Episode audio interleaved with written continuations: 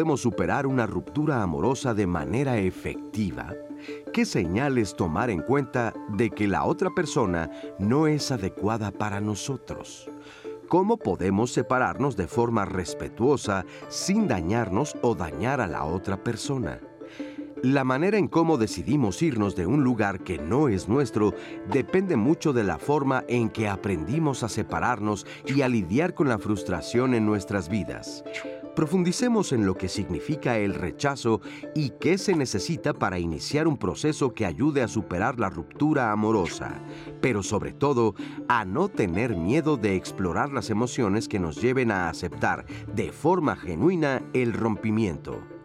Hoy, en Diálogos en Confianza, examinaremos las estrategias que nos ayudarán a enfrentar la separación de manera saludable y hacerlo desde el respeto y la honestidad.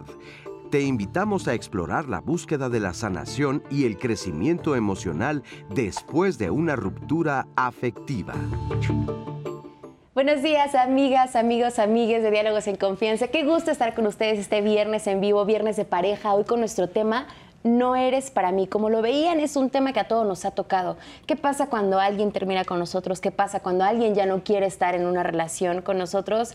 ¿Cómo enfrentar el dolor? ¿Cómo enfrentar el rechazo? ¿Cómo hacer que eso no nos dé para abajo? Ni que nos haga cuestionarnos lo que valemos, si estamos bien, si alguien más nos va a querer, que son pensamientos que a veces aunque no lo queramos, llegan a nuestra mente y para eso pensamos este programa cómo vivir una ruptura, cómo vivir el que alguien ya no quiera estar con nosotros. Gracias por acompañarnos. Le damos la bienvenida también a nuestras compañeras intérpretes en lengua de señas mexicana. En este momento se encuentra Magdalena Alejo, Jimena Raya, perdón, que estará alternando a lo largo del programa con Magdalena Alejo. Y para mí es un placer compartir este espacio, esta conversación con mi compañero Eduardo Valenzuela, que va a estar muy pendiente de todos sus comentarios, de todas las personas que ya se conectaron desde el previo Lalo. Ya, ya hay mucha participación. Buenos días. Hola, hola, Nat. Muchísimas gracias. Gracias por estar conectadas y conectados desde las nueve y media en punto. Estábamos en el previo de redes sociales calentando un poco de motores. Muchísimas gracias a todas las personas que están participando y están comentando. Ahí empezamos con comentarios bastante, bastante polémicos, pero sobre todo muy empáticos. Creo que lo que platicamos al principio, eh, por ejemplo, podría decir que Mercedes o que Alex se sienten muy identificadas e identificados. Ahorita retomaremos un poco sus comentarios, porque al final vamos a estar hablando de esto, de relaciones largas que terminan, de la autoestima, de cómo se siente una ruptura, de cómo se siente el no ser eh, correspondido con el amor o en algún tipo de atracción o vínculos que tienes con otras personas, no solo de pareja. Entonces, no se desconecten, por favor, síganos en todas nuestras redes sociales. Recuerden que también pueden descargar la aplicación 11 más, donde van a poder encontrar todos los contenidos que el 11 prepara para ustedes cuando quieran, donde quieran totalmente gratis y en alta calidad. Y recuerden que el 11 va contigo. Y nada más, nada, les quiero recordar que también tenemos nuestro centro de contacto con la audiencia 55 51 66 40 00. Llámenos, denos sus testimonios, cuéntenos el chisme porque aquí lo vamos a soltar todo para que podamos tener una retroalimentación mucho más completa. Muchísimas gracias por estar aquí. Gracias, Lalo. Le presento al panel de especialistas que conformarán la conversación de hoy. En primer lugar, le damos la bienvenida a Luis Carlos Carlos Maldonado Díaz. Él es psicólogo, tanatólogo y psicoterapeuta. Luis, ¿cómo estás? Bienvenido. Gracias. Muchas gracias por la invitación. Asimismo, también presentamos en este panel a Viridiana Méndez Guisa. Ella es psicóloga especialista en género, maestrante en psicoterapia cognitivo-conductual y encargada del módulo de prevención y atención de la violencia en la unidad especializada en igualdad y equidad de género de la UAM Coajimalpa. Qué importante es también pensar en cómo se relaciona este tema con la violencia que se puede vivir, Viridiana. Sí, así es, desde el género. Entonces, pues ahí estaremos ah, haciendo varias reflexiones al respecto. Gracias. Y finalmente, y con el mismo gusto, le damos la bienvenida a mi Miriam Gwendolyn Barajas. Ella es doctora en psicología social, autora del libro Del inicio al fin del amor, ruptura de pareja y salud mental. Se especializa en la investigación sobre relaciones interpersonales, relaciones de pareja y variables asociadas a la salud física y mental profesora en la Universidad Iberoamericana y en la Universidad Anáhuac. Miriam, bienvenida. Y la salud mental, un eje para este tema. Definitivamente, lo vamos a ver. Sí, pues ya como veían en el previo, eh, ya calentamos los motores, ya estábamos platicando de cómo es que se viven estas rupturas, por qué nos cuesta en algún momento terminar una relación y más cuando ya duró mucho tiempo. Y yo creo que vamos a empezar este tema hablando un poquito antes de una relación de pareja, que es uno de los primeros acercamientos al rechazo que podríamos tener, que es la famosa friend zone. Esta zona que se conoce como cuando alguien no quiere tener una relación amorosa contigo y te deja en la zona de amigos. Y para muchas personas esto puede ser súper complicado, doloroso, que las hace cuestionarse de por qué no soy suficiente para mi ser amado, ¿no? Entonces, la pregunta que les lanzamos en redes fue, ¿alguna vez te han mandado a la friend zone? Estas son las respuestas.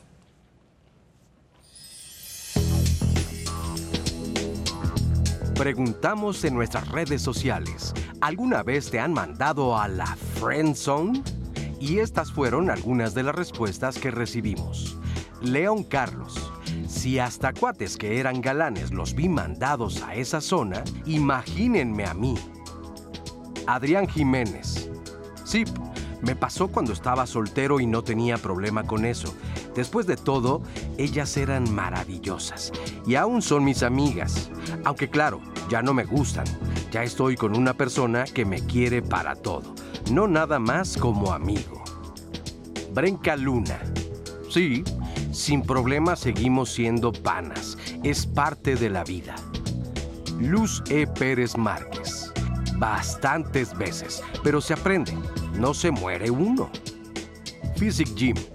Sí, ya hasta me sé el camino. De hecho, ahora hasta me voy cantando y bailando.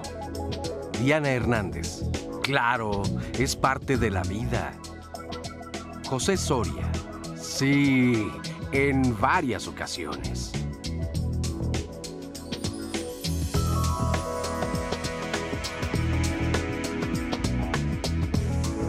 Muchísimas gracias a todas las personas que nos están compartiendo sus experiencias. Y yo les decía, pues yo creo que todos hemos estado allí alguna vez. Y es un término que se ha hecho muy popular a lo largo de los años. Hace unos días con unos amigos incluso decíamos así como que el símbolo es como que uno hace el corazón y el otro es como de cool, porque yo no quiero un corazón contigo.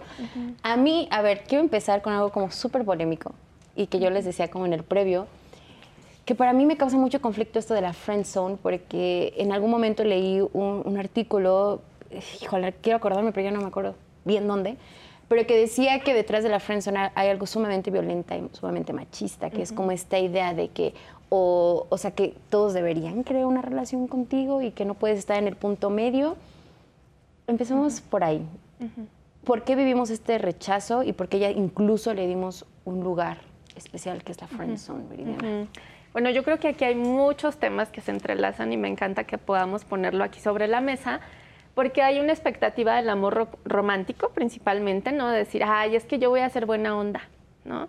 Y voy a ser cercana y empática y no sé qué, y entonces, por arte de magia, la otra persona, sin que yo se lo diga además, tendría que conectarse con esto que yo le estoy dando. Y ese es el amor romántico, ¿no? Como que esto que el amor todo lo transforma.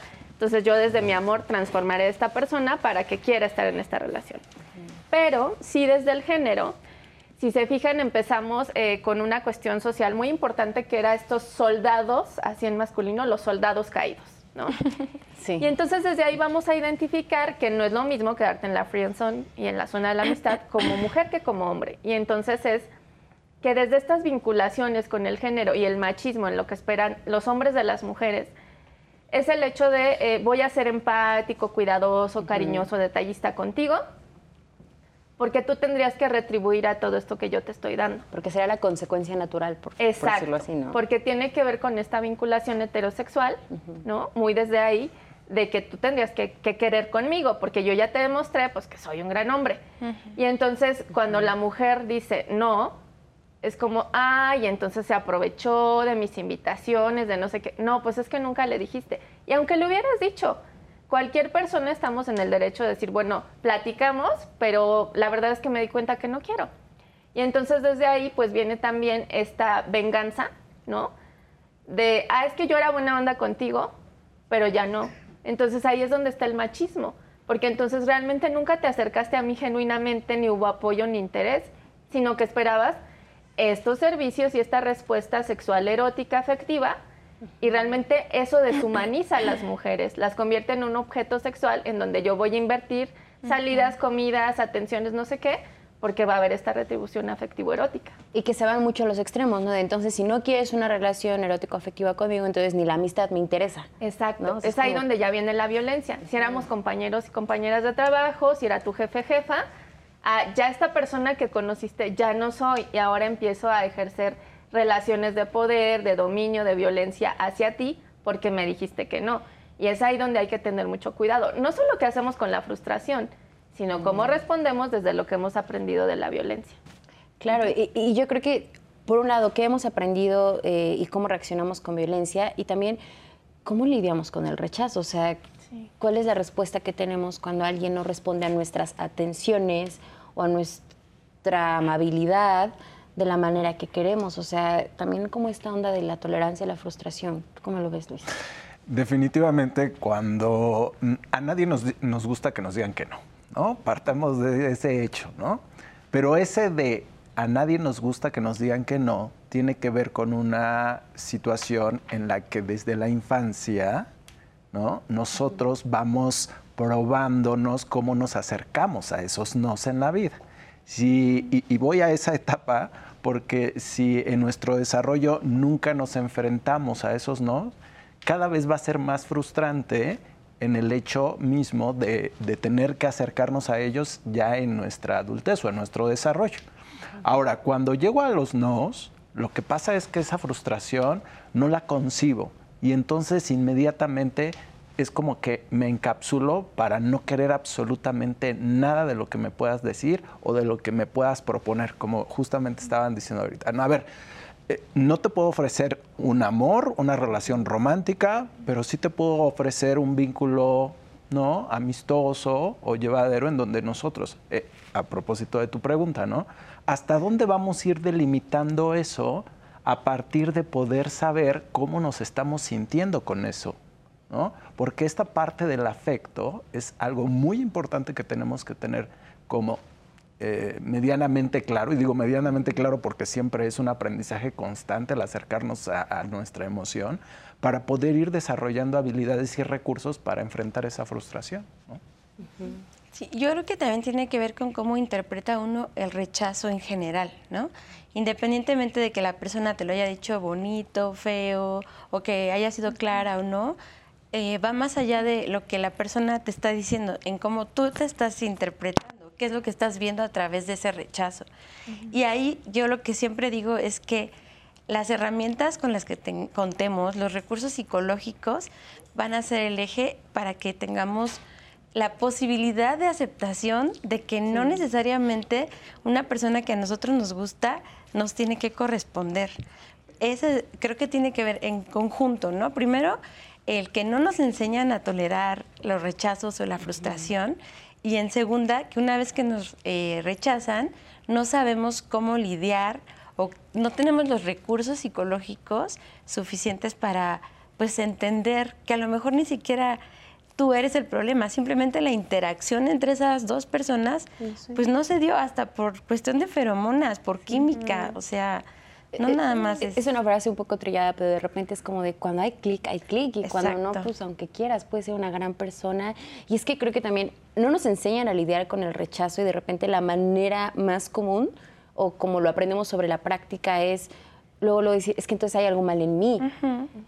Y de ahí viene un bajón tremendo, porque entonces dices, a ver, si tuve atenciones, si fui buena onda, si me porté lo mejor que pude, entonces no soy suficiente, o no soy tan atractivo, no soy tan atractiva, no soy tan inteligente. O sea, viene una, un cúmulo de ideas tan negativas sobre uno mismo que, como dices, si no estás bien plantado y si no tienes como bien claro tu autoconcepto, es horrible, porque incluso hay gente que lo veíamos así, que la cápsula decía, pues yo ya me acostumbré, ¿no? O sea, o sea un poco de manera cómica decir, pues ya me la sé, o sea, ya canto, ya bailo, pero para muchas personas pueden ser procesos muy dolorosos. Y sabes que, Nat, creo que ahí es importante porque de- del rechazo en general, el que tú hablabas, Luis Carlos, que es como el que a nadie nos diga, a nadie nos gusta que nos digan que no. eh, en el rechazo amoroso, en el rechazo que ya implica una eh, relación sexoafectiva, la pregunta es, ¿afecta mucho más a la confianza y autoestima de uno mismo o una misma? O sea, me refiero a que si te rechaza un amigo porque se pelearon, entonces ya no quiero ser tu amigo, hombre, hombre, mujer, mujer, mujer, hombre, o como se den las relaciones de amistad, pues creo que no se sentiría lo mismo a que una persona que te guste, con la que te sientes atraído o atraída, te diga que no. ¿En qué impacta en tu confianza y autoestima? ¿no? Puede ser eh, muy importante esto que comentaban también de, cómo me he construido, de cómo me concibo, ¿no? Entonces, si yo me concibo como una persona sociable, atractiva, y entonces de repente alguien me dice, no, gracias, es como, y entonces, ahora quién soy o cómo me puedo concebir, en lugar de justo empezar a abrirnos como a esta otra parte de, si, si soy esta persona y así me proyecto y así me vinculo, pero esta persona no está dispuesta a recibir esto que yo tengo. Y entonces mucho impacta justo en que, pues sí, la violencia está ahí presente de muchas formas, ¿no? Y a las mujeres principalmente nos han socializado desde la competencia destructiva.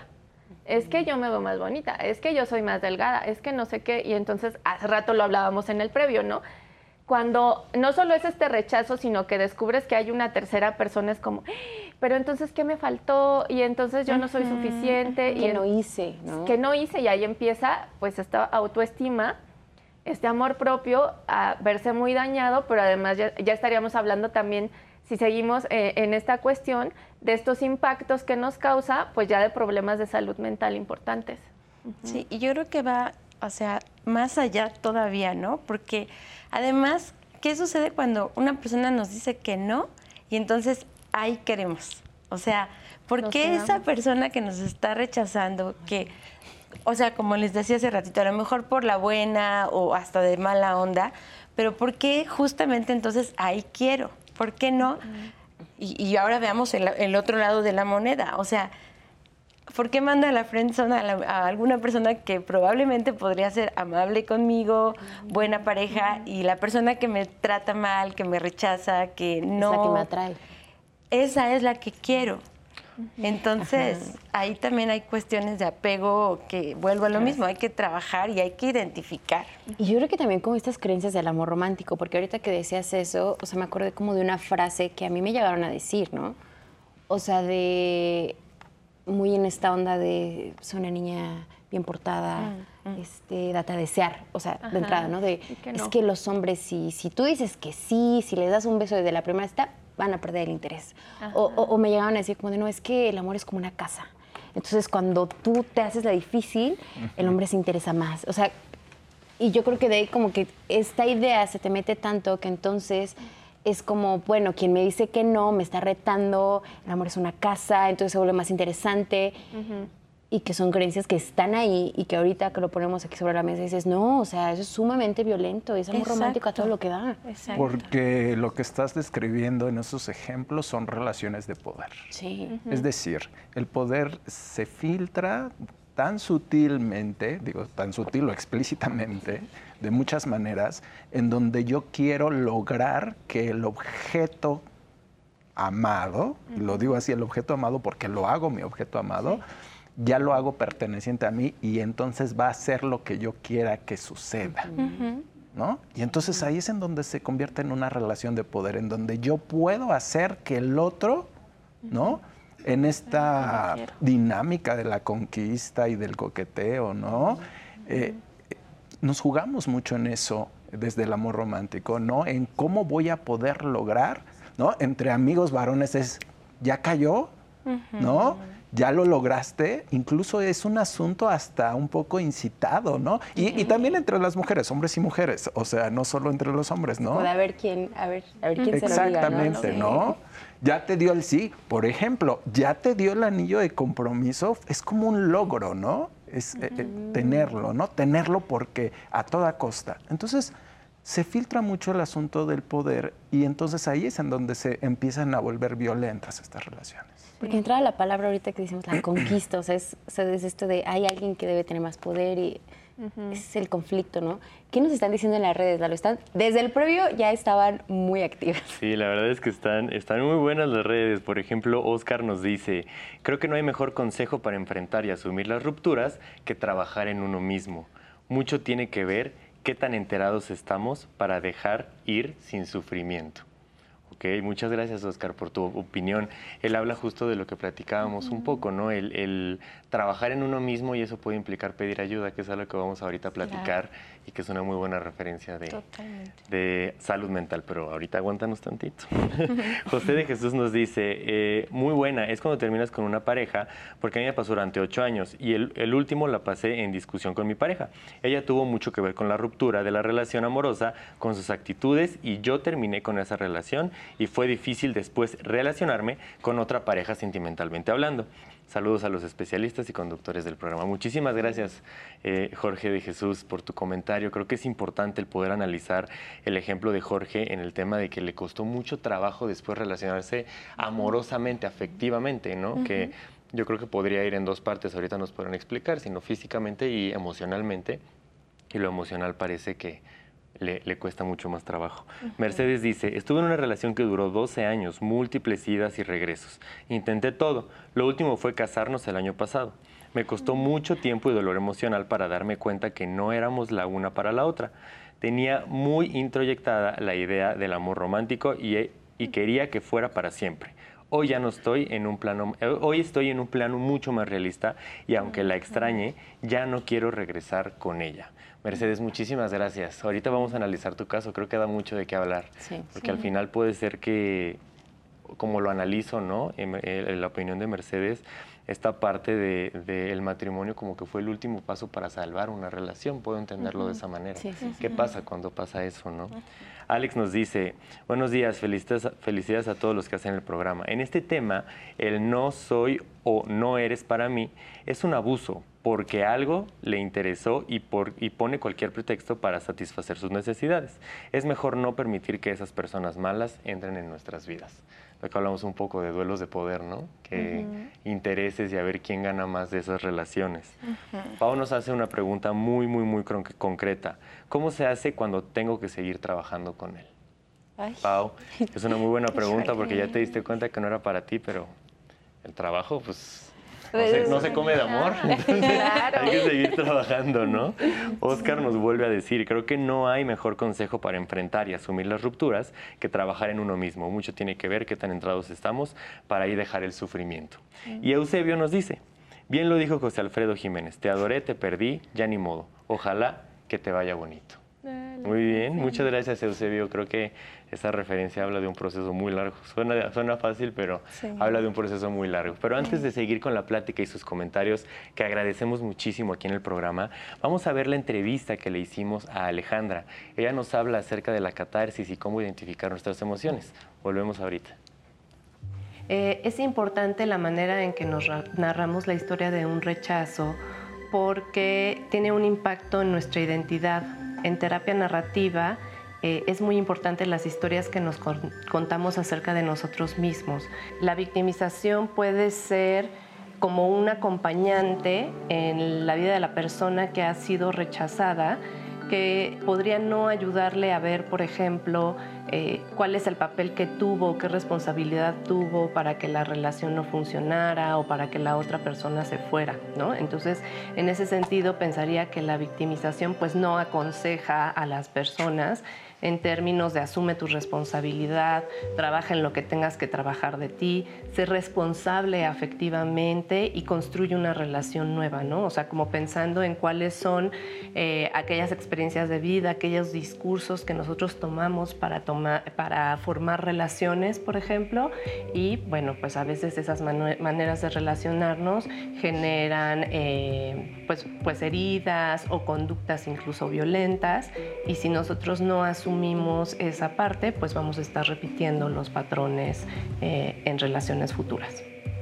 Por ejemplo, en terapia narrativa, un terapeuta narrativo lo que ayudará es que esta forma de narrar estos hechos eh, puedan tener como una reedición o una forma de escritura diferente que le permita a la persona construir después relaciones eh, amorosas o relaciones con otras personas basada en valores, basada, este, por ejemplo, en una identidad preferida o bien eh, asumir cuáles son las propias conductas que eh, favorecieron el rompimiento, favorecieron el rechazo.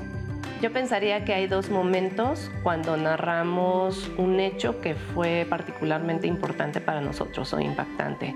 Un primer momento que tiene que ver con la catarsis, La catarsis es como este desahogo de emociones, pero eso no significa que haya una elaboración de la experiencia. Entonces, un primer momento sería la catarsis, un segundo momento ya estaríamos hablando de una elaboración. La elaboración es lo que nos permite identificar nuestras emociones, lo que nos permite saber qué vamos a hacer con esas emociones, con estas actitudes, con estas conductas. La elaboración es un trabajo más, más profundo como de nuestra experiencia de vida, no se queda a nivel catártico únicamente.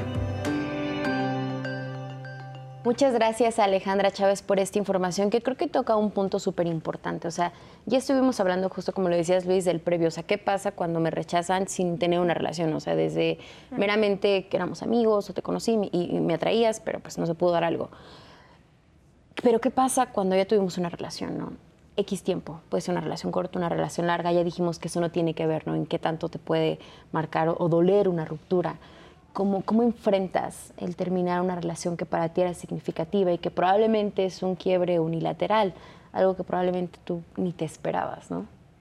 Déjame, eh, permíteme hacer una precisión con esto que comentas. A ver, sí impacta el hecho de una relación que compartí 50 años con alguien, por ejemplo, en matrimonio, a, la, a diferencia de cuando tuve un noviazgo de dos años sí son diferentes los procesos, en ese sentido se impacta.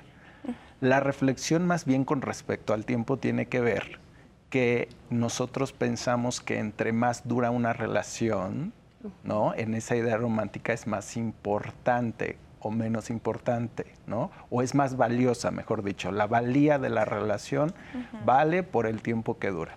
Esa es una eh, creencia. E, es una creencia en el sentido estricto de de todas maneras te va a doler. Haya durado un año o haya durado 50, te va a doler, porque estás enfrentándote a situaciones con las que, con un quiebre, con las que tienes que enfrentar muchas cuestiones emocionales que vienen en ello. ¿Por qué decía que sí importa, por ejemplo, cuál es la diferencia? Me viene a la mente inmediatamente eh, un consultante que justamente después de 55 años perdió a su esposa y tuvo hasta una, un efecto físico, ¿no? somático, de no poder caminar y estar en una silla de ruedas. Y, era totalmente psicológico el efecto, por ejemplo. ¿no? Eso es una situación como muy particular y muy específica.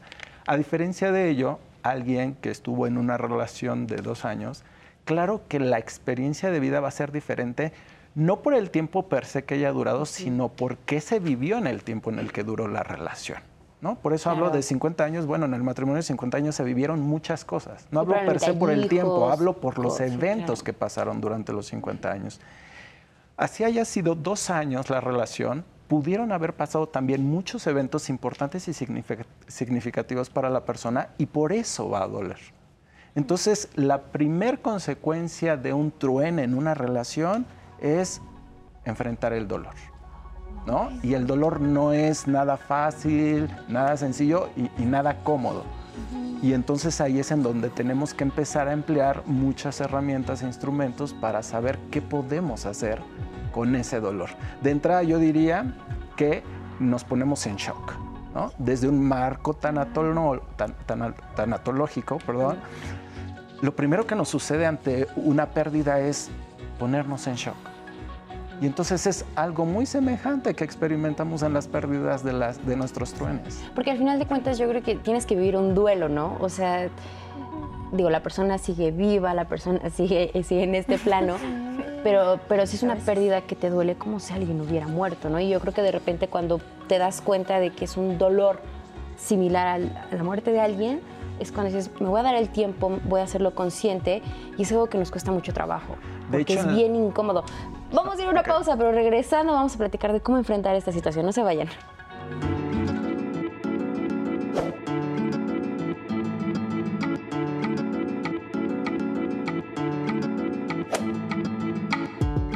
El rechazo puede llevar a sentimientos de baja autoestima, ansiedad y depresión. Acompañarnos de amigos y familiares puede ayudar a recuperarnos antes de lo que imaginamos.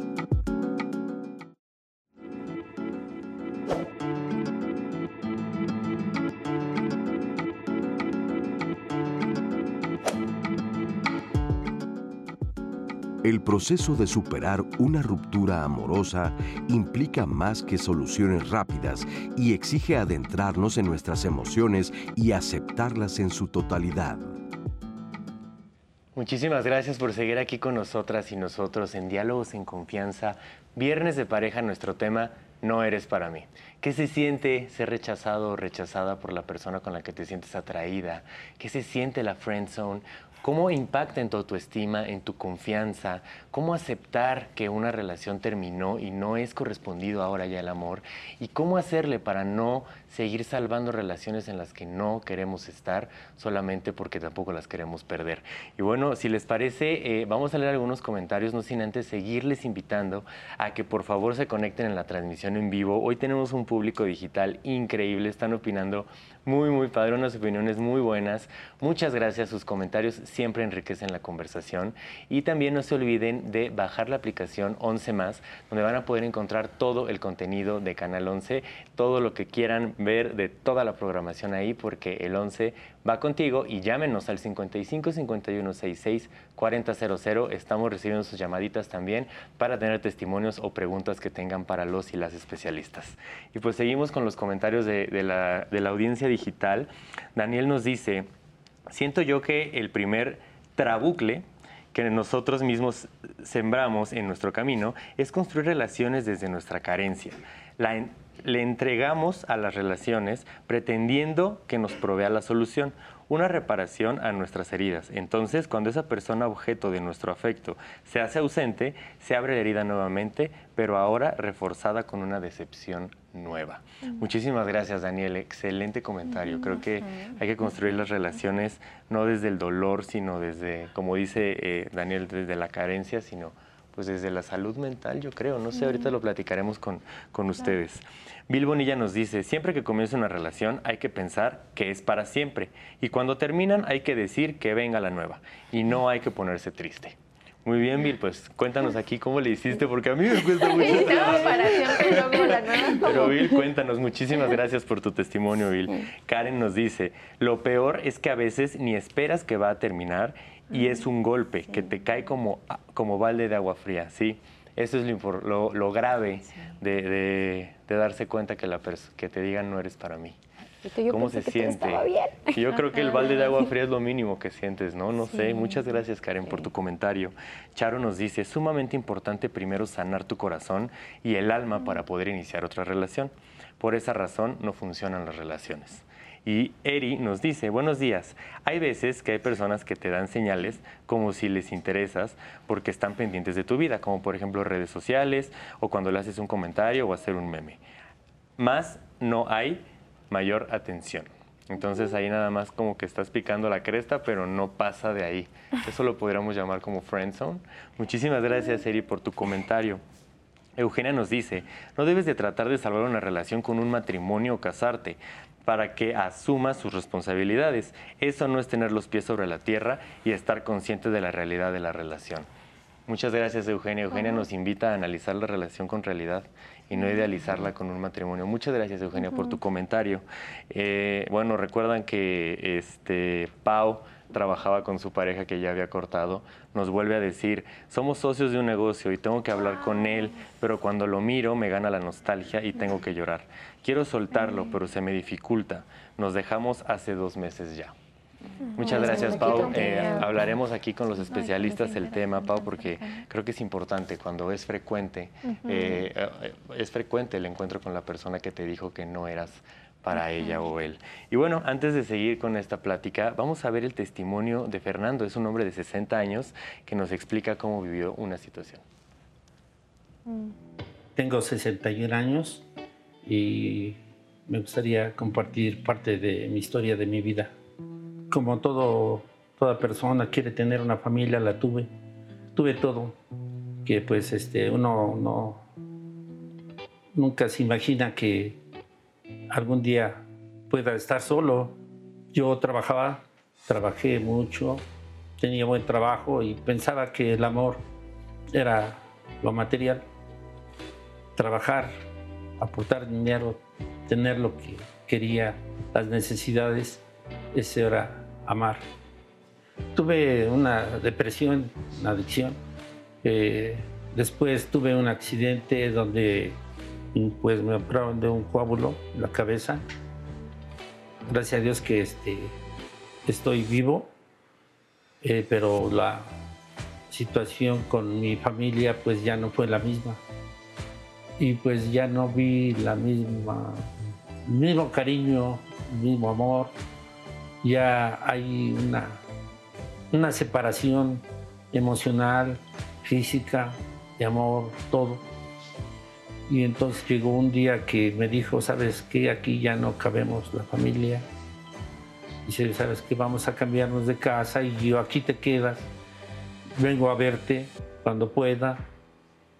Y pues sí, pensé que sí se iba a lograr una bonita ya este, relación porque valoré la vida más centrado. Y pues no fue así porque ya no, ya no regresó, ya no regresaron. Aprendí a que si uno quiere amor hay que dar amor. Aprendí que si quiere uno respeto hay que dar respeto. Todo lo que uno quiere en sí hay que darlo. Lo primordial es amor propio. Cuando tiene un amor propio se puede dar. Si no tiene un amor propio no puede dar uno amor si no lo tiene uno. Muchísimas gracias a Fernando por compartirnos su historia, por abrir su corazón. Y esta reflexión con la que él termina creo que es muy poderosa, ¿no? Hay una parte de lo que queremos llegar a este programa, o sea, entender que todo es recíproco, que el amor propio es uno de los pilares para enfrentar una ruptura amorosa, porque dependiendo de si lo tenemos o lo carecemos, pues podemos vivir de maneras bien distintas una ruptura que de por sí no son procesos sencillos. En uno de los comentarios alguien decía como cómo pasarlo sin sufrir. Y aquí la pregunta es, ¿es posible no sufrir un truene? Yo creo que es algo imposible. O sea, este sufrimiento, este dolor va a estar presente y justamente antes de la pausa hablábamos de, cómo se viven estos duelos. ¿Es posible pasar un truene sin sufrir? Es imposible pasar un truene sin dolor. Son cosas diferentes, ¿no? Y entonces hablábamos precisamente del dolor en términos de, es algo que nos detiene, por ejemplo, el pensar en el dolor es, nos impide eh, pensar siquiera en que podemos terminar una relación. Y por eso es que de pronto seguimos, seguimos, seguimos ahí. Cuando ya perdemos una relación, es ineludible pasar el dolor o afrontarnos al dolor. y yo, y yo decía que el dolor tiene que ver con esta pérdida eh, de, tú decías, bueno, no se está muriendo alguien, y yo decía, quizás sí, se están muriendo muchas ilusiones, muchos proyectos, muchas esperanzas, se está muriendo mucho de lo que yo deposité ahí. Y entonces también es poder enfrentar la muerte de todo eso que yo deposité en esa relación. Y entonces por eso me duele. Y entonces por eso el, dolor cobra sentido en, esa, en, ese, en ese momento. Yo decía que cuando nosotros perdemos algo, por ejemplo a alguien en una, en una muerte o en una pérdida de muerte, tenemos un shock.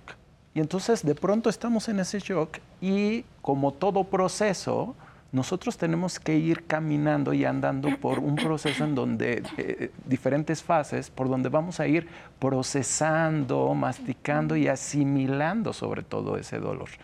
Eh, podría hablar de, un gran proceso, pero en, una primera etapa yo diría de la negación, ¿no? Es no, ¿cómo es posible que me haya dejado? No, no es cierto que me dijiste que no, no es cierto que no haya sido suficiente, no es cierto que es una negación, ¿no? No es cierto que ya no estemos juntos, ¿no? Después de tanto tiempo. Una siguiente fase es como la confusión extrema. Pero si ya habíamos planeado esto, pero si ya íbamos a ir de vacaciones, pero si apenas la semana pasada estábamos hablando de un perrito o una mascota nueva, no entiendo qué pasó. Y entre muchas otras emociones que suceden también, ¿no? Y, otra, es, eh, eh, y lo digo por, porque también aparece la vergüenza. De pronto hay un sentimiento de insuficiencia para el otro cuando nos dijo que no empezamos a pensar que entonces no fuimos suficientes. Y entonces eso nos, como que nos avergüenza porque entonces empiezo a ver cosas en mí que a lo mejor no dieron el ancho o no di el ancho para que la otra persona se, quedara conmigo. Y etcétera, ¿no? El proceso sigue. Pero hablo de cómo el dolor va asimilándose a través de diferentes etapas por las que yo tengo que ir asimilando la pérdida, ¿no? O el dolor del truene porque comúnmente yo decía en, eh, esto de eh, poder irme inmediatamente a los pensamientos, quiero distraerme, quiero entretenerme, quiero irme de shopping, quiero irme de farra, quiero... Y entonces evado toda esta parte en donde me permite tocar el dolor. Justo eso, o sea, muchas veces caemos en evadir, ¿no? O en buscar como estas estrategias sencillas para desconectarme y estar en momentos, en lugares que me mantengan súper ocupado o ocupada y entonces evito porque es más sencillo eso que responsabilizarme y decir, ok, voy a sentir lo que, lo que tenga que sentir, ¿no? Sí, de hecho, quiero compartirte que una de las cosas que encontré en la investigación que realicé en el libro que se publicó fue que, bueno, buscábamos un modelo en donde metimos un montón de variables que podían intervenir en el dolor de una ruptura de pareja. ¿Cuánto tiempo habías durado? ¿Qué tan significativa había sido para ti esa pareja? Eh, ¿Cuánto tiempo había pasado desde la ruptura? ¿Qué expectativas tenías? ¿Quién terminó? Un montón de variables y lo que buscábamos era ver si estas variables influían en el nivel de ansiedad o de depresión consecuente. Pero además metimos una, variable mediadora que era precisamente la forma de afrontar la ruptura. Y se le preguntaba a las personas si la última ruptura o esa ruptura significativa para ti había sido positiva, neutra o negativa, para ver si también eso variaba, ¿no? Y lo que nos sorprendió fue que no importaba tanto si eras hombre o mujer, cuánto tiempo duraste, si era muy importante, si te dolió mucho, sino cómo afrontaste la ruptura, qué estrategias utilizaste. Porque puede ser que no fue tan importante para ti la ruptura, pero es solamente un evento más para tirarte al drama, sin, sin no quiero sonar pues que no es algo importante a todos nos ha dolido alguna vez, ¿no? Una ruptura. Pero si, por el contrario, a pesar de que sí fue importante, tenías expectativas y le invertiste mucho a la relación, logras afrontar esta situación de la manera más constructiva posible, puedes llegar hasta lo que se llama en psicología un crecimiento postraumático.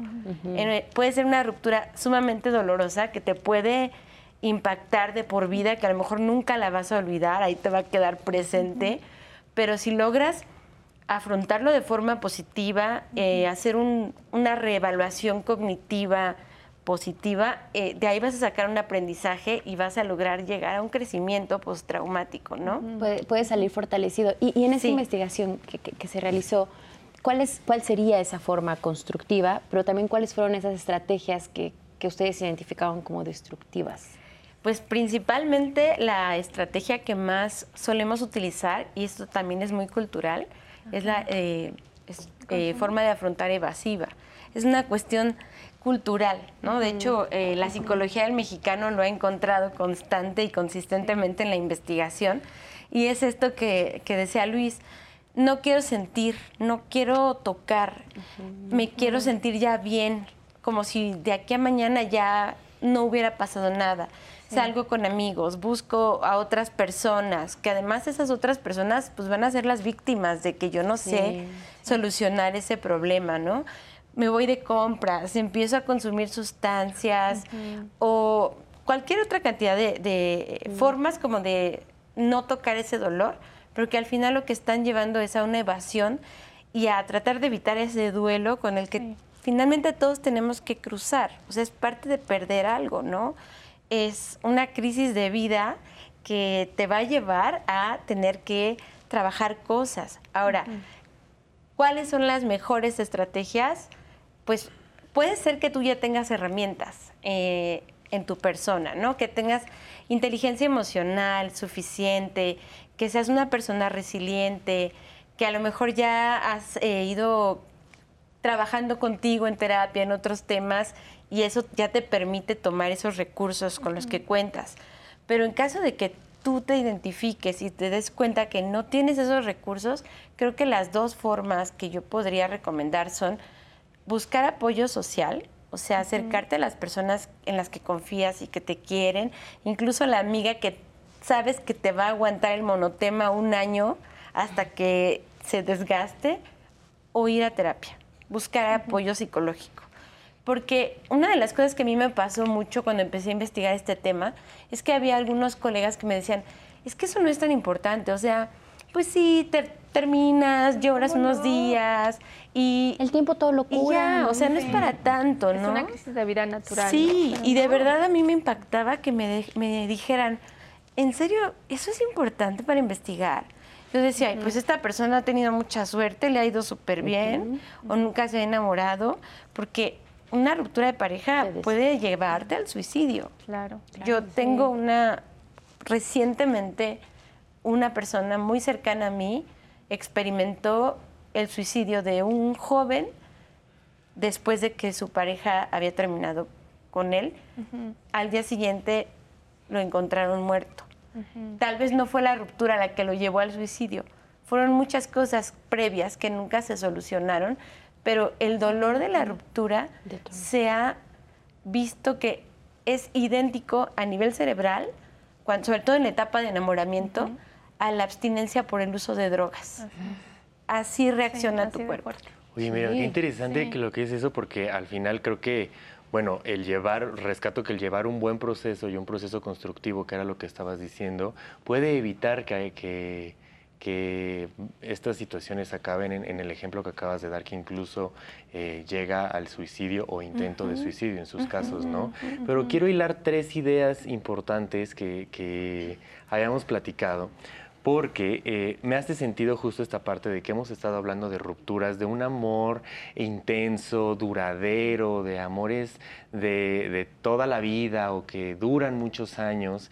Y retomo algo que tú decías, Luis Carlos, del previo, ¿no? De que las relaciones son, el éxito de las relaciones son calificadas por el tiempo que duran normalmente, ¿no? Si duras más, entonces tu relación fue más exitosa.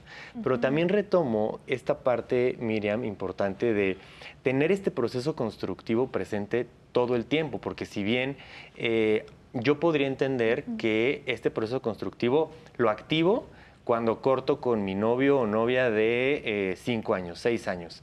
Pero también hay encuentros eh, interpersonales efímeros, por así decirlo, de intentar tener una relación que no funcionó, que al momento de que sin llegar a ser novios o novias o sin llegar a tener una relación, pero sí hubo una interacción por dos, tres, cuatro meses, también hay que tener listo este, este como botoncito de, de constructividad, porque si hay esos esas rupturas de relaciones efímeras que te pegan en el ego y que te hacen sentir mal, ¿no? No solamente que duraste siete, ocho, nueve, diez años, sino pues al final es un rechazo.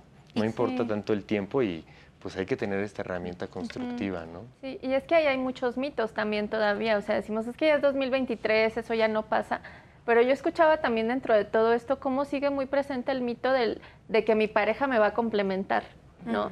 Y entonces desde ahí no nos vinculamos desde la interdependencia, en donde yo tengo claro qué cosas me gustan y qué cosas me salen muy bien y qué cosas haces tú y que eso sostiene un proyecto de pareja, aunque sea desde el inicio, ¿no? De que vamos a salir y nos vamos a conocer, sino que yo digo, ah, perfecto, es que esto yo no lo tengo, pero ya llegó mi pareja Exacto. que va a complementar y entonces ahí pierdo de vista ya como todas estas redes de apoyo y del plan constructivo. Y si falla, te empiezas a desesperar y entonces, entonces ya no soy para el amor, ¿qué me pasa? Ya nadie es para mí. Pero bueno, hablando de este tema de, de relaciones largas y todo esto, les invito a ver el testimonio de Juan. Él nos cuenta que después de siete años de relación se dio cuenta que no tenían las mismas metas y tuvo que cortar. Y bueno, su experiencia, un hombre de 35 años. Vamos a verlo.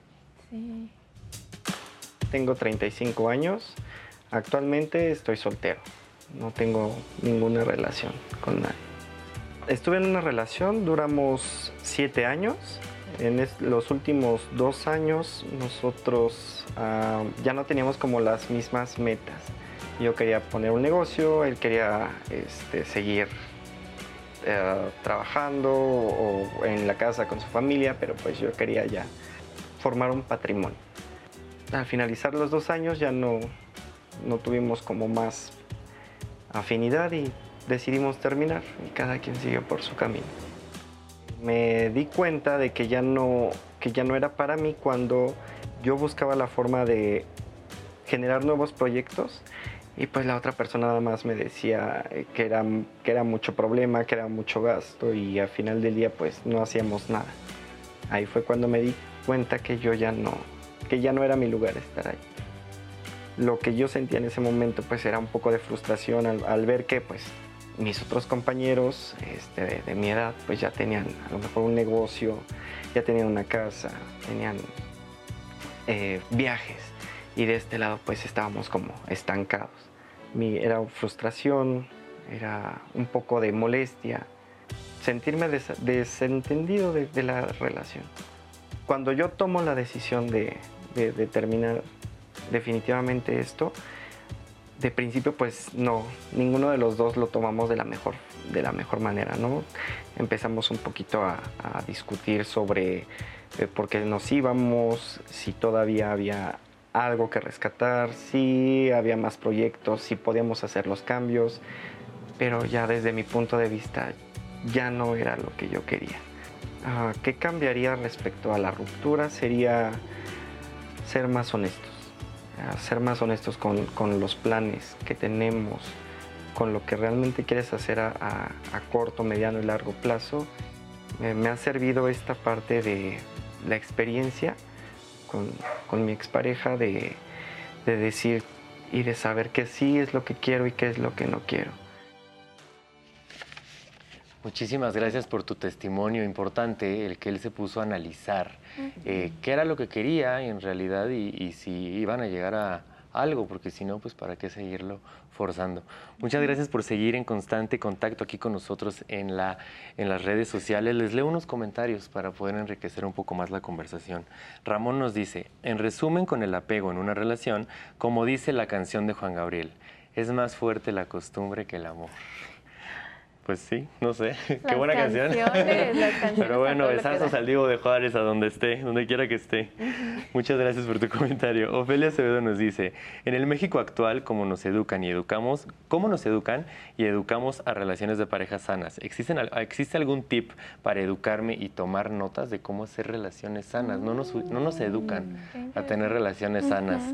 ¿Será porque nuestros papás no las tuvieron? No sé, es una muy buena pregunta. Una muy buena pregunta. Por último, Elena nos dice, yo me hice vieja con mucha ansiedad porque después de 14 años de una relación me cambiaron por una joven. Y lo peor es que eso fue hace 10 años y lo sigo recordando, lo cual me ocasionó inestabilidad emocional, mucha ansiedad e inseguridad. No, sé cómo ha sido tu proceso, Selena. Cuéntanos cómo has vivido estos 10 años de separación y cuáles han sido como estas partes que, que han representado el duelo de 10 años que has vivido y no has podido terminar para poder analizar aquí con los especialistas. ¿Cómo ves, Miranda? Pues hay todavía muchos temas sobre la mesa y justamente ahorita que nos decían cómo aprender a tener una relación sana, vamos a regresar y vamos a platicar también de la importancia de cómo nos contamos las historias, cuál es el papel que tenemos, qué pasa si nos queremos en algún momento poner un papel de víctimas, es sobre lo que vamos a reflexionar, no se vayan.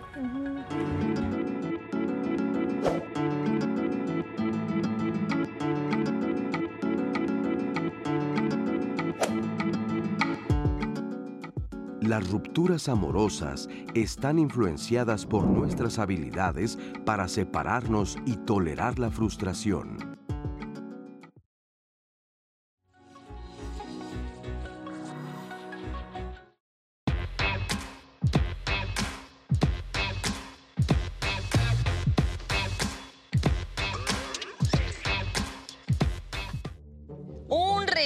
Sentimental puede ser un golpe directo a la autoestima. Ah, superar cualquier rechazo lleva tiempo, ¿eh? Uh, y ahí está el problema si no sabemos gestionarlo. Muchas veces ese tiempo solo va a servir para alimentar rencores. Es un hecho que los fracasos en pareja van al alza. El Instituto Nacional de Estadística y Geografía informó que durante 2021 en México se registraron 149.675 divorcios. De acuerdo con el INEGI, la cifra representa un aumento de 61.4%. lo que significa que por cada 100 matrimonios hay 33 divorcios. Ah, nos han enseñado que nacemos incompletos y que lo mismo en el trabajo que con los amigos, en actos sociales, en fiestas, en relaciones, podríamos necesitar algo de alguien. Así que, de cualquier forma es importante ¿eh? aprender a lidiar con el otro o con la otra. Ahí les van unos tips que a muchas y muchos nos han funcionado. Uno, no soy yo, eres tú. la capacidad de sentirse conectado con alguien no depende solo de ti. Si no encuentras respuesta en la otra o en el otro, es difícil que pueda darse algo. Dos, el feo, el malo y el bueno. Mm, si ha sido rechazado, eso no quiere decir que el otro sea mala persona y tú la víctima. Simplemente no hubo magia. Hay que tomarlo como eso, simplemente. Tres, no te pongas de tapete. A veces con tal de sacar a flote una relación, hay quienes están dispuestos a perder su dignidad. Por favor, no seas una de estas personas, porque todas y todos valemos. Cuatro, date cuenta, no es algo personal. Evita conectar con el rechazo, con el que tanto temes y con lo que odias de ti. Cinco, por último, cuando te sientes mal de salud, acudes al médico. No seas prejuicioso. Si te sientes fuera del planeta, que no encajas en ningún lado o triste, acude con un psicólogo profesional, con algún terapeuta. Ya verás que te van a ayudar a salir adelante. Y nada más para rematar, si te rechazaron, repite este mantra. Él se lo pierde o ella se lo pierde o simplemente se lo pierde, se lo pierde Para Diálogos en Confianza, Fernanda Tapia. Muchísimas gracias, Fer Tapia, por tu cápsula. Siempre nos animas y nos das la parte buena de lo malo. Muchísimas, muchísimas gracias, Fer. Pues ya los últimos comentarios que tenemos aquí en redes sociales en este último bloque. Tita nos dice, es muy fuerte que alguien se fue, que alguien se fue de un todo. A mí también me tocó con las famosas personas chapulinas, disfrazadas de bondad y que actúan con aloversia. Y si es fuerte, duramos siete años y estoy en diferentes eh, estados de mi vida al mismo tiempo. Una operación de corazón abierto, hace cuatro, hace dos murió mi papá, mi hermana en pandemia y hoy toca la pérdida del amor de mi vida. Tita, te tocan muchos, muchos duelos importantes. Eh, no sé, lo que nos han dicho, pide ayuda, busca terapia, no sé qué dirían los expertos, ahorita retomamos el tema. Muchísimas gracias Tita por abrir tu corazón ante este, este panel. Angie nos dice, ¿qué debo hacer? Mi exnovio de hace 20 años me contactó, me pidió perdón por el daño hecho, tuve oportunidad de deshacerme de muchos sentimientos guardados. Mi esposo se dio cuenta, pero no leyó mis mensajes. No tengo nada que ocultar y sobre todo no siento nada, ya que ya por mi ex cerré círculos con él y ocasionalmente me escribe para saber cómo estoy. Hemos aclarado que ninguno de los dos queremos eh, compartir el sentimiento a mi esposo porque yo lo amo y quisiera dejar de tener contacto con mi ex. ¿Estoy mal? ¿Debo cortar con mi, no, con mi esposo para arreglar esta situación? Angie, no lo sé. Ahora sí me dejaste con el chisme. Ahorita lo comentamos, Angie. Muchísimas gracias. Marisol nos dice, la ruptura por infidelidad es lo más doloroso. Realmente se siente que te duele el alma.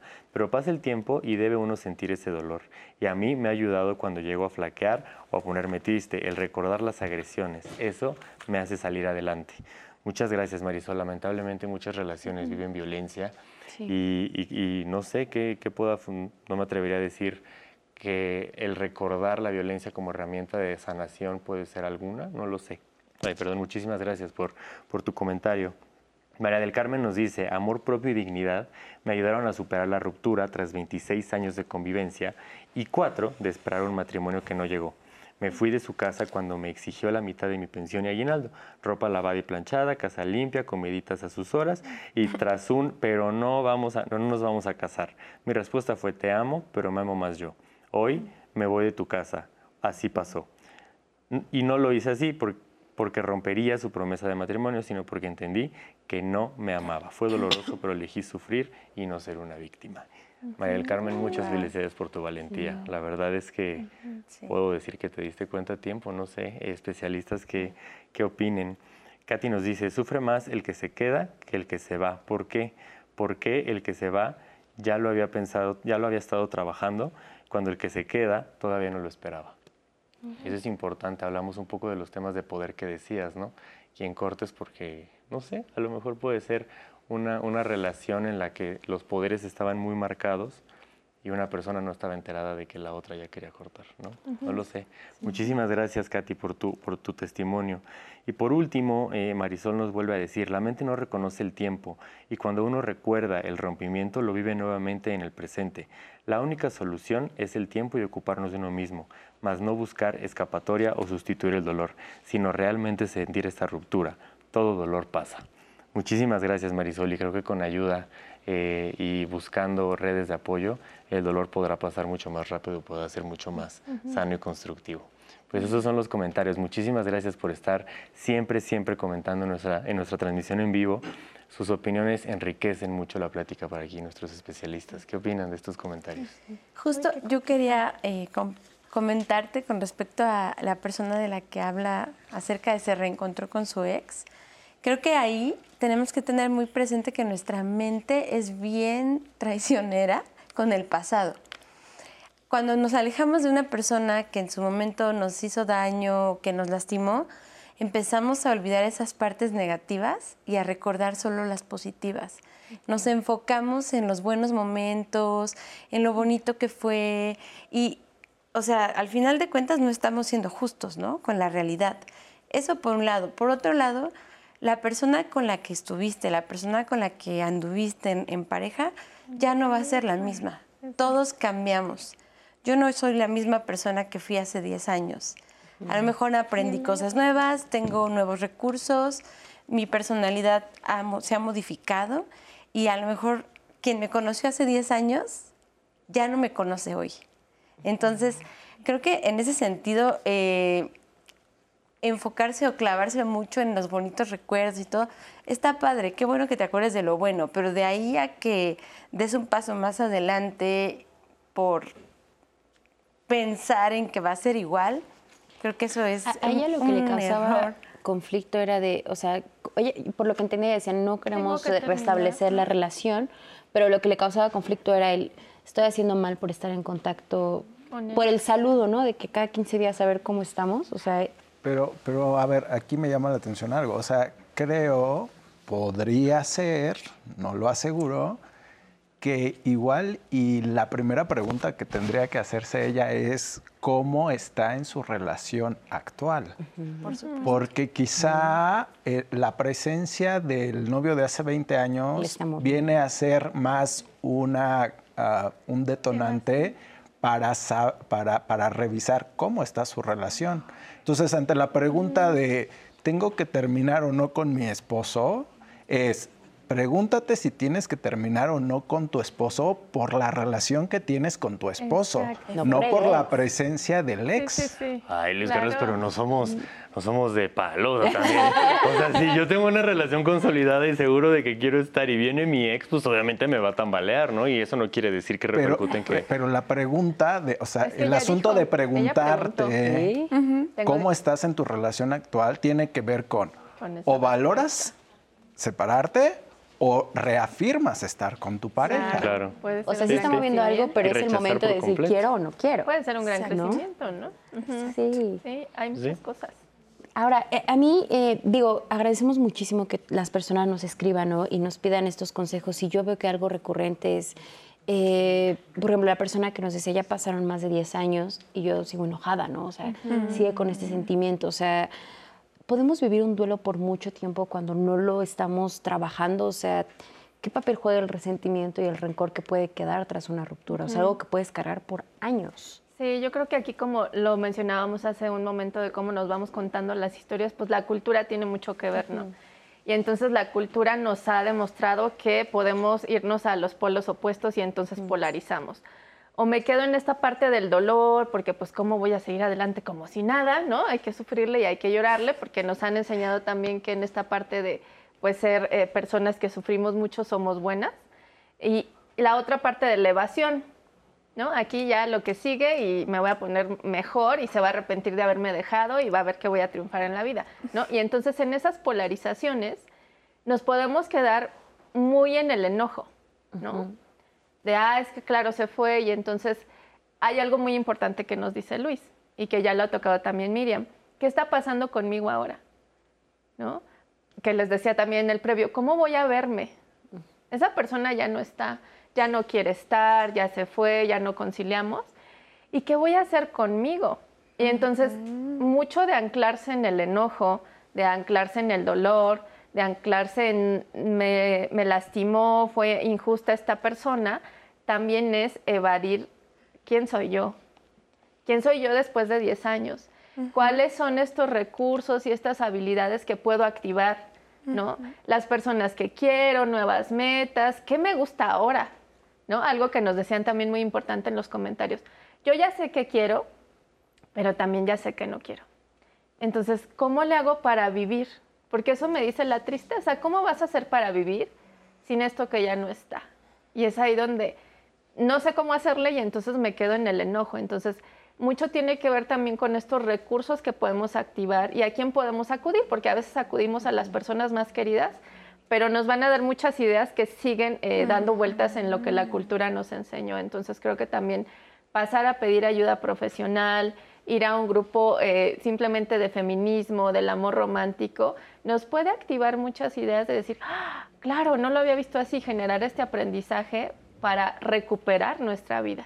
Claro, bueno, vamos a ver justamente la segunda parte de la entrevista con Alejandra, que nos dice, puedes cambiar la forma en la que ves la historia y cuando te das la oportunidad de verlo desde otro punto de vista, te das cuenta incluso de la parte que te toca también asumir a ti de responsabilidad y de ahí decir cómo puedo salir fortalecido de esta situación que ahorita parece insostenible, pero que si lo abordo de una manera distinta a la que lo estoy haciendo, pues me puede aportar muchísimo. Vamos a ver la segunda parte con Alejandra.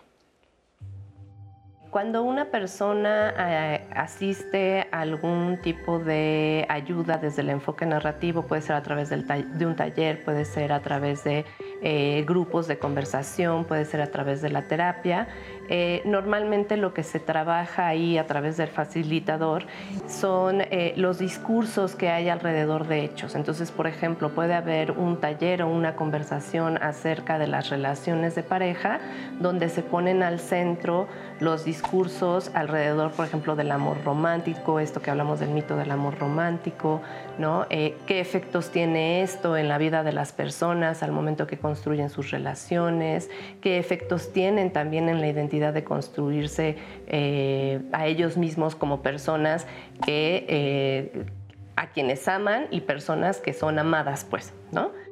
Entonces, el trabajo es principalmente, hablamos de deconstruir, así le llamamos la deconstrucción, porque hay muchos de estos discursos que, dejan de ser útiles para las personas y que además también alimentan ciertas prácticas, por ejemplo, prácticas de violencia, prácticas de sometimiento, ¿no? Entonces, las conversaciones van enfocadas a esto. Eh, hay muchos hechos que dejan fuera, así lo entendemos desde la terapia narrativa. Nosotros vemos un conjunto de hechos que unimos como en un una trama y a partir de esto contamos una historia en particular, pero hay hechos que son dejados fuera. Nosotros le llamamos la historia alternativa. La historia dominante sería la historia del problema. Cuando yo cuento esto fue lo que sucedió, esto fue lo que me dijo, ¿sí? Y la historia alternativa serían esas cosas que no contamos. Cuando nosotros empezamos a conversar con las personas acerca de estas historias dominantes o de la historia del problema o del rechazo, normalmente estamos en algo que llamamos doble escucha. En esa doble escucha buscamos espacios donde se pueda conversar acerca de las historias alternativas, es decir, de aquellas historias que contradicen un poco la historia del problema, que contradicen la historia del rechazo y de ahí vamos engrosando la historia alternativa a través de otras experiencias que ha tenido la persona eh, que hablan de estas formas eh, preferidas de estar, ¿sí? Entonces eh, tiene que ver con el trabajo, con irte moviendo entre una historia dominante, la del rechazo, y una historia alternativa donde contactamos con aquello que la persona aprecia, con una identidad favorita, eh, con aquellos discursos que prefiere para construir una nueva relación más adelante, con aquello que defiende para su vida, etcétera. Muchas gracias a Alejandra Chávez y, y me parece súper importante lo que ella está planteando, o sea, cómo a pesar del dolor que podemos estar sintiendo, debemos tener esta apertura, ¿no? Tal vez para ampliar la visión que tenemos de un suceso que nos está causando mucho dolor, porque a veces nos estancamos en nuestra versión de la Así historia y, y no nos permite avanzar, ¿no? Sí, y creo que ese es un gran riesgo, ¿no? Sobre todo porque buscamos a las personas que nos quieren para que nos apapachen, para que nos ayuden. Y obviamente esas personas no nos van a decir las cosas que no queremos escuchar. Nos van a decir, no, el otro es el peor, tú eres lo máximo, él tiene la culpa, él es un... O sea, casi, casi es el demonio, no te le acerques más. El innombrable. Sí, y claro, lo hacen en el mejor de las intenciones, en la mejor de las intenciones. Por eso es que ahí sí, definitivamente, vuelvo a repetirlo, el terapeuta es el, la persona ideal, la persona objetiva que te va a poder a lo mejor espejear estas cosas que tú en tu punto ciego no quieres ver y que realmente te va a permitir lograr un aprendizaje y un crecimiento, porque al final de cuentas probablemente terminaron una relación, te terminaron porque algo hiciste tú. O sea, no podemos decir que todos somos víctimas en el momento de terminar una ruptura. Sí, ¿no? como lo hemos dicho, o sea, siempre en cuando hablamos de pareja, o sea, no hay ni el Ni 100% de buenos culpa ni ni, nada, es como ambos tienen parte, ¿no? Y aquí hay algo importante, aparte de lo que dices, el- el- la estructura de creencias de nuestro entorno, de nuestro círculo inmediato, se va a mantener intacto siempre en la, en la ruptura que yo tenga. Dicho de otra manera, a lo mejor me van a decir esto de sí, el otro tiene la culpa, tú estás bien, sí desde la mejor intención, pero muchas veces también porque compartimos la misma estructura de creencias. Claro. Y entonces esta narrativa que nos eh, contamos a- alrededor de, de- de la ruptura tiene que ver mucho también y atravesado mucho por el asunto del género, ¿no? Porque las relaciones imperantes están pensadas desde la heteronormatividad. Y entonces esta he- heteronormatividad tiene ciertas reglas y cierto, eh, cierto prototipo de establecer las reglas incluso de las rupturas, ¿no? De cómo ser. Y entonces, por ejemplo, en, en las, en las parejas de hombres-hombres, mujeres-mujeres o diversas, también se dan los mismos vicios, déjame lo digo así, de sufrimiento, replicando mucho ese pensamiento heteronormal de cómo tenía que ser la pareja y por qué, se, por qué tronó la pareja. Eh, dicho sea de paso, el, el asunto de la infidelidad tiene que ver mucho con ese tema, por ejemplo, ¿no? Con esta idea de la fidelidad, infidelidad como una construcción social en- de acuerdos en una relación, que no estoy diciendo que esté bien o esté mal, estoy diciendo dependiendo de cómo cada relación la lleve, pero en, lo, en la heteronormatividad eh, se ve como algo totalmente sufriente para quien lo vive. Y lo entonces eso es pasar, casi ¿no? algo heredado Sí. de, la, de, de- de la estructura de pensamiento de, cómo nos relacionamos, ¿no? Y a partir de ello también reflexionar cómo nuestro dolor, em, internarnos más en nuestro dolor es hacer una reflexión más de cómo puedo transitar por la emoción de la pérdida que en lo que tenía que haber sido desde esas reglas que nos marca los esquemas de creencias. ¿no? Y yo creo que también otro de los cambios que tendríamos que hacer dentro de estos esquemas de creencias que no- se nos han enseñado de manera cultural es también cambiar esta idea de que una ruptura amorosa es un fracaso. Porque yo creo que es una de las cosas que más pesan. O sea, que entonces si ya tuve X número de relaciones y en todas terminamos, estoy, estoy fracasando. Y lo que pesa es decirte a ti mismo, ¿cuántos fracasos más? ¿No? Casi, casi. Mira, aquí es importante, perdón que interrumpa un poco, pero nos llega un, un mensaje directo del Facebook que hace mucha referencia a lo que estábamos platicando. ¿Cómo reconstruirse después de una infidelidad? ¿Es más difícil? A, a mí esta parte me parece que dentro de lo que hemos estado hablando y se liga con esto es que hay un mito del amor romántico que es muy difícil de quitarnos y es que en esto que enmascaramos como fidelidad, en realidad estamos poniendo a la pareja como el centro, la única fuente que puede satisfacer nuestro amor, nuestras necesidades y entonces yo me cierro a que no hay nadie más que pueda satisfacer, entrar en esta dinámica en donde yo puedo ser plena y feliz. Y entonces cuando viene una ruptura, Y si es por una infidelidad, entonces es, ¿y ahora cómo voy a vivir? ¿Y ahora quién me va a dar amor? ¿Y ahora con quién voy a tener este intercambio afectivo erótico? Si la persona que era la única fuente para mí de este amor ya no está y además me, me suplanta por alguien más, ¿no? Entonces viene ahí un dolor muy profundo porque además viene este shock que nos decía Luis, ¿no? Es como, pero ¿cómo que ya se fue? Pero además, ¿cómo que está iniciando una relación con alguien más? ¿Cómo que no me quiere escuchar?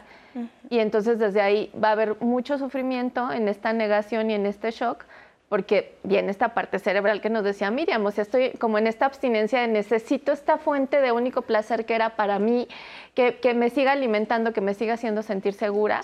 Y entonces vamos a hablar, ¿no? Para ver qué arreglamos, vamos a vernos para no sé qué, cuando en realidad estamos en este sufrimiento que lo único que quiero es regresar. Y que la cuestión es que eso nos toca a nosotros, o sea, no deberíamos dejar en manos de alguien más esa responsabilidad.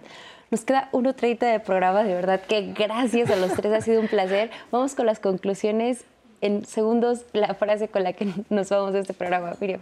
Bueno, pues eh, yo creo que lo principal para todos es aprender a afrontar los problemas que vengan. No solo una ruptura, puede ser cualquier pérdida, cualquier crisis, cualquier duelo. Si no lo traes contigo, busca aprendizaje a través de especialistas y sobre todo conexión con las emociones. Creo que eso nos falta mucho en toda nuestra cultura mexicana, aprender a conocernos. Gracias, Luis. Honestidad, honestidad afectiva con nuestras parejas, pero sobre todo con nosotros mismos a la hora de vivir y transitar por una pérdida. Muchas gracias. Yo diría, si es posible salir de una ruptura amorosa y tú puedes lograrlo si te rodeas de estas personas que te pueden acompañar en esto que estás viviendo ahora, sea dolor, sea enojo, sí vas a encontrar la salida. Muchísimas gracias a ustedes. Lalo, gracias por traernos la voz de la audiencia, que como siempre están muy participativos y aportan a esa conversación. Muchas gracias a ti, Nat, y gracias a todas y todos. Un abrazo fuerte, muchos besos y nos vemos el próximo viernes en Diálogos en Confianza Pareja. Porque vamos a tener un temazo. Me gustan las personas casadas. ¿Qué hay detrás de sentirnos atraídos de personas que ya tienen un compromiso? De eso vamos a platicar. Sigan en la señal del 11 y descarguen la señal de 11 más, porque el 11 va contigo.